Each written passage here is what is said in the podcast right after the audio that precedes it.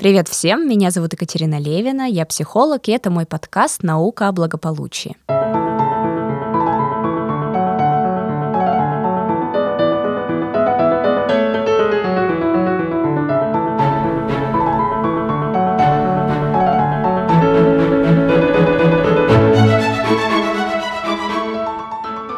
Сегодняшнем выпуске мы поговорим о том, как проживать свою собственную жизнь.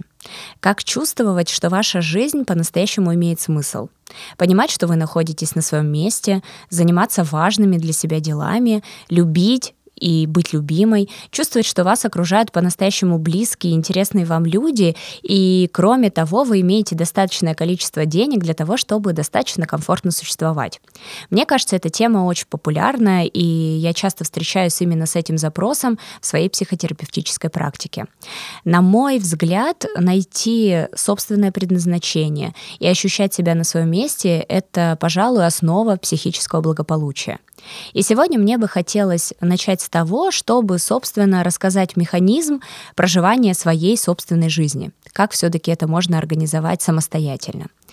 Дело в том, что проживание своей собственной жизни очень-очень-очень тесно связано с нашей самооценкой. И когда мы говорим о самооценке, мы говорим о том, что это привычка думать о себе определенным образом. Именно самооценка определяет вообще, будем ли мы верить в свои силы и, и пойдем ли мы навстречу мечте. Или же мы будем полностью поглощены нашими страхами, будем проживать не свою жизнь и будем постоянно страшаться неизвестного, бояться ошибок, бояться не соответствовать идеалу, бояться не соответствовать чужому мнению и так далее. И сегодня мы попробуем с этим разобраться. Часто ли вы задавались вопросом, почему вы живете не свою жизнь? И, возможно, какой-то внутренний, злобный, противный голос вам говорил, что с вами что-то не так. И у вас обязательно ничего не получится. Что вы какая-то некрасивая, что вы неудачница.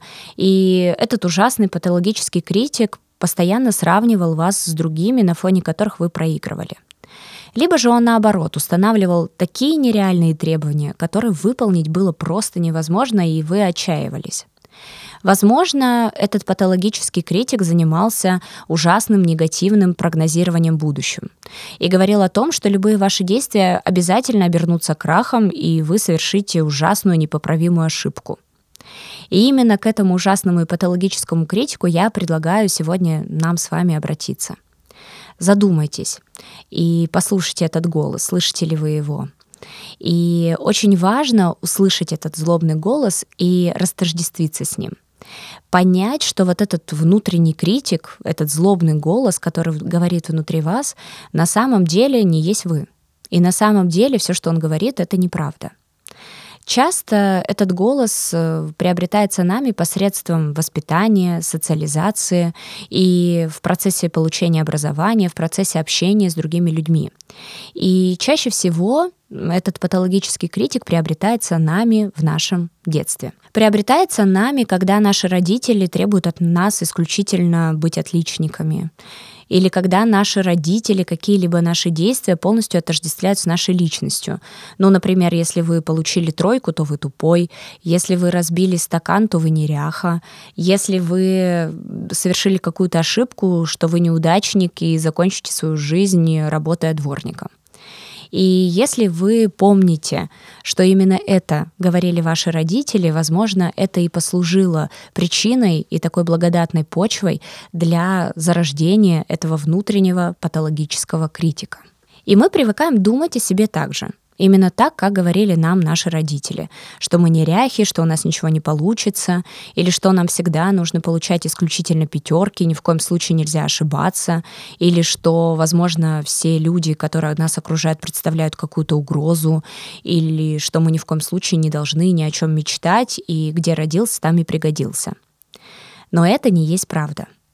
И это, мне кажется, основная мысль, которую бы мне хотелось донести — Патологический критик — это привычка думать в определенном ключе, поскольку мы воспитываемся определенными людьми. И эти люди на каком-то этапе нашей жизни являются для нас авторитетами. То есть мы беспрекословно верим их словам. И получается следующее. Если наши воспитатели, наши родители были людьми, которые постоянно внушали нам ощущение собственной никчемности, либо же наоборот э, говорили нам, что мы должны быть самыми-самыми совершенными идеальными, или людьми, которые всячески э, страшились ошибок и всячески уберегали нас от совершения этих ошибок, то мы просто привыкаем думать так же, мы привыкаем думать о себе в этом же ключе. И поэтому нам очень важно понять, что тот голос, который злобный, обвиняющий, это не есть мы. Это есть определенная привычка, от которой мы можем избавиться. И самое главное — это растождествиться с этим внутренним голосом, перестать ему верить. И мне кажется, очень в данном случае помогает хорошо упражнение, когда вы называете этот голос э, каким-нибудь, возможно, смешным названием или, возможно, именем, отчеством вашей мамы или каким-то другим, какой-то, возможно, кличкой, которая имеет для вас какое-то значение. Вы можете говорить, что Марья Семеновна наконец-то проснулась, или ваш папа вновь начал на вас нападать. И это как раз-таки необходимо для того, чтобы вы начали замечать этого внутреннего критика перестали ему верить. И когда вы начнете его растождествлять собой, когда вы его выделите в качестве отдельной проблемы, с которой вам необходимо справляться, вот именно тогда борьба с патологическим критиком начнется. Ну а сейчас я предлагаю поподробнее разобраться с тем, собственно, как же нас атакует наш внутренний критик. И как я говорила ранее, то есть он либо сравнивает нас с другими людьми, либо предъявляет к нам ну просто нереальные требования, либо всячески говорит нам о том, что совершение ошибки это фатально, ужасно и всячески ошибок нужно избегать. И я предлагаю начать с того, как мы сравниваем себя с другими людьми. И часто я вижу, особенно среди своих клиенток, э, которые сравнивают себя с молодыми, успешными, красивыми женщинами, которые, образ которых это ключевое, они видят в Инстаграме, они очень сильно расстраиваются. Они берут, например, какого-то успешного бизнесмена или какую-то королеву красоты, безусловно, сравнивают себя с этими людьми, а точнее с этими конкретными качествами, и проигрывают. И из-за этого они чувствуют себя еще более никчемными. Получается, что мы часто обвиняем себя за то, что не, когда-то не совершили в далеком прошлом. Ну, например, не пошли работать в 16, или не переехали в другую страну, не занимались спортом, не сидели на диете и так далее. Но на самом деле самое важное осознать, что мы имеем только то, что мы имеем сейчас. И то, что было в прошлом, на самом деле мы никак не могли это исправить. Вернитесь на минуту в прошлое. Представьте себе какой-то поступок, который, возможно, вам хотелось бы исправить. Ну, например, что полгода назад вы не сели на диету, и сегодня летом вы выглядите не совсем привлекательно, на ваш взгляд. Вспомните. И вспомните обстоятельства, в которых вы находились. И ответьте себе реально честно, неужели, находясь в тех обстоятельствах, вы реально могли поступить иначе? Но вот реально тот кусок торта был, был бы не столь желанным. Или вот реально, что, например, три дня в неделю вы бы ходили в спортзал. И у вас была реально такая мотивация, чтобы это сделать? Наверное, нет. Потому что в противном случае вы бы обязательно это сделали. И получается, что мы по сути, начинаем гнобить себя за то, что мы и сделать-то никак не могли.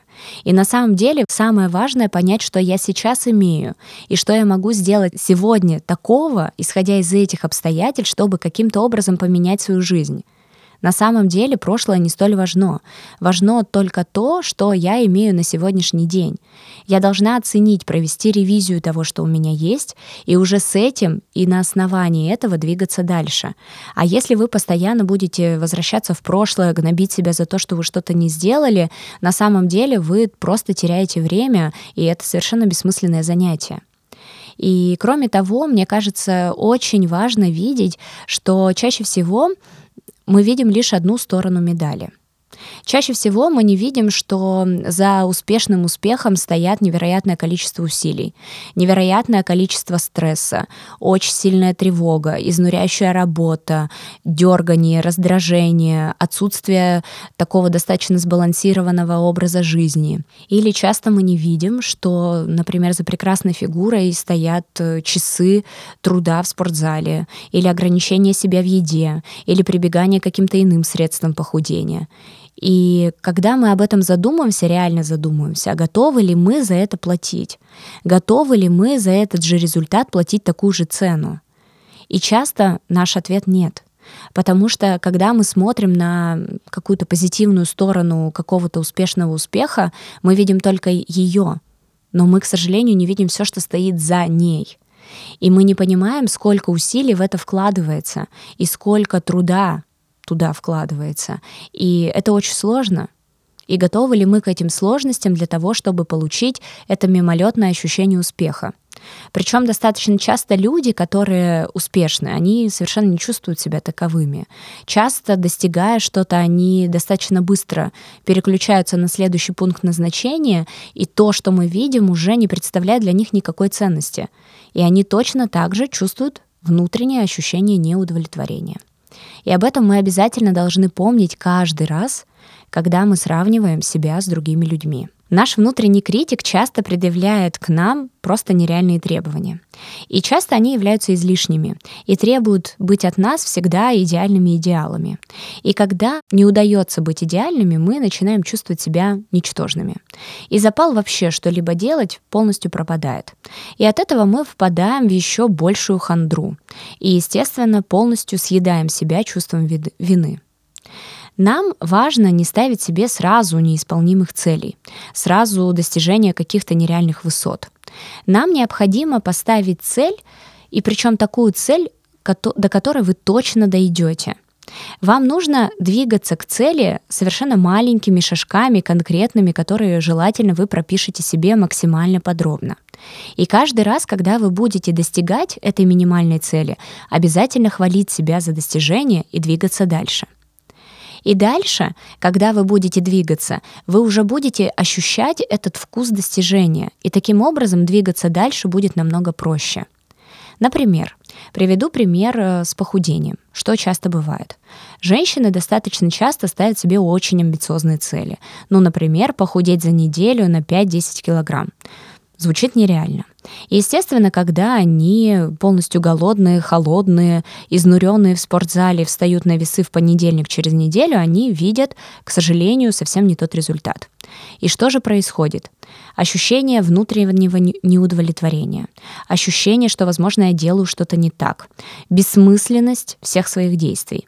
Существует ли дальше запал двигаться? Конечно, нет. Он полностью отмирает. Но если бы вы немного перестроили целеполагание, ну, например, если бы вы установили себе цель, предположим, килограмм или полтора, и когда все ваши действия, которые вы совершали в конечном счете, привели бы к потере этого килограмма, вот тогда бы вы почувствовали, что вы прямо-таки победили. Именно тогда вам бы было за что себя похвалить. И сам факт ощущение победы уже являлся сильным стимулирующим фактором для того, чтобы двигаться дальше. Поэтому целесообразнее ставить маленькие цели, которые вы точно достигнете. И именно тогда ваши требования станут адекватными существующей реальности. Вы не будете стремиться к какому-то несбыточному идеалу, а вы будете делать то, что в ваших силах. Тем самым вы будете себя сильнее мотивировать, и вы полностью избавитесь от ощущения себя как каким-то ничтожеством. Кроме того, мне кажется, очень полезно будет проделать следующее упражнение. Когда вы концентрируетесь на прогрессе, а не на совершенстве. Ну, например, вы всячески хвалите себя, например, за скинутые 2 килограмма, а не гнобите себя из-за того, что вы не похудели до идеала. И когда вы концентрируетесь на прогрессе, это и будет стимулировать вас продвигаться дальше, поскольку если вы будете концентрироваться на совершенстве, какой-либо мотивации у вас не будет вообще. А отсутствие мотивации — это отсутствие действий. Отсутствие действий — это отсутствие результата, а отсутствие результата — чувство вины и ощущение себя ничтожеством. Я думаю, что этот цикл вам не подходит, поэтому необходимо немного перестроить целеполагание. В-третьих, под третьим пунктом того, как на нас воздействует наш внутренний критик, является страх ошибки. Возможно, вы вспомните, когда давно-давно в детстве вас одергивали поправляли или, возможно, ругали за малейшую оплошность. Вам говорили, какой же вы дебил, что вы разбили кружку, или какой же вы неудачник, что вы получили тройку. Или, например, вас всячески отговаривали от совершения каких-либо действий, если вы задумали исполнить какую-то свою мечту. Возможно, часто вам говорили о том, что где родился, там и пригодился. Или, возможно, постоянно говорили о том, что ошибки допускать нельзя, ошибки — это плохо, и всячески надо избегать ошибок. И строили вам какую-нибудь идеальную картинку, где вы человек, который никогда не совершает ошибки. И когда вы выросли, вы, собственно, полностью стали следовать этой политике. Вы понимали, что, в принципе, лучше вообще ничего не делать, чем допускать ошибку — но дело в том, что именно этот подход является очень ограничивающим. Потому что когда вы воспринимаете ошибку как нечто плохое, как нечто негативное, как нечто подтверждающее то, что с вами что-то не так, вы перестаете двигаться. И поэтому важно пересмотреть свое видение ошибок. Во-первых, понять, что ошибка является некой обратной связью, которая показывает, где вы проседаете, которая показывает, что вы сделали не так и что необходимо исправить, как можно сделать свое поведение более соответствующим реальности, для того, чтобы получить более хороший результат. Во-вторых, именно ошибки показывают, что имеет место быть проблема, которую необходимо решать. То есть это некий диагностический инструмент, который помогает нам обращать внимание на места, в которых нам необходимо приложить большее количество усилий. Кроме того, именно страх ошибки убивает нашу спонтанность, убивает нашу живость, убивает в нас жизнь. Мы перестаем выражать свое мнение, мы перестаем быть инициативными, и поэтому наша оценка, самооценка становится еще более низкой. И здесь я предлагаю вам проделать следующее упражнение. На самом деле, всегда, когда я говорю о страхе ошибиться или о том, что необходимо проживать свою жизнь, я всегда говорю о смерти как бы это негативно и ужасно не звучало. Но именно понимание конечности на самом деле заставляет нас что-то делать сейчас. Потому что представьте себе через 20 лет, через 30, даже, возможно, через 40, и представьте, что ничего не изменилось. Вы также лежите на диване, страдаете, эм, возможно, боитесь совершить какие-то действия, придумываете себе огромное количество объяснений, почему не сегодня. Возможно, вы э, пытаетесь каким-то образом обвинить обстоятельства, пытаетесь обвинить других людей. Ну, окей, и что? И, наверное, если вы немного передвинетесь на 20, 30, 40 лет вперед и ощутите себя там же, наверное, вы испытаете настоящий страх. И, наверное, по сравнению с этим страхом, страх ошибки — это просто ничто. Вы ничем не рискуете. Вы просто проживаете свою жизнь. И когда вы по-настоящему попытаетесь понять все, о чем я сегодня говорила, когда вы попытаетесь применить это реально в жизни, вы начнете ощущать себя на своем месте. Вы начнете ощущать себя а, на месте, где вы занимаетесь своим любимым делом, где вас окружают по-настоящему интересные, близкие люди, с которыми вы строите качественные отношения. Вы поймете, что жизнь для вас имеет смысл. Вы поймете, что вы можете по-настоящему любить, отдавать другому человеку, и вы можете принимать любовь. Вы можете по-настоящему что-то созидать, творить и делать что-то хорошее. И именно это по-настоящему придает цель, смысл нашей жизни. Вы ощущаете, что ваш материальный достаток такой, который, ну, который покрывает э, все ваши необходимые траты. И пожалуй, вы чувствуете, чувствуете себя хорошо. Ведь на самом деле только ощущение себя на своем месте дает нам ощущение своего психического благополучия. Мы можем постоянно гнаться за какими-то достижениями, мы можем постоянно гнаться за какими-то регалиями, мы можем постоянно гнаться за идеальной фигурой, за идеальной машиной, идеальным домом. Но дело в том, что вещи, как правило, не дают ощущения счастья. Они дарят нам комфорт, но ощущения счастья нет. Ощущение счастья — это всегда изнутри. Ощущение счастья — это всегда про то, что я там, где я должен находиться. Не более того. Поэтому я желаю вам психического благополучия и благодарю вас за внимание. Надеюсь, этот выпуск подкаста был вам интересен и, возможно, полезен. Слушайте меня на всех платформах и подписывайтесь на мой инстаграм. Все активные ссылки можно найти в описании подкаста. Оставляйте свои комментарии, давайте обратную связь и советуйте друзьям. Это поможет сделать мне подкаст еще более полезным и позволит узнать о нем большему количеству людей.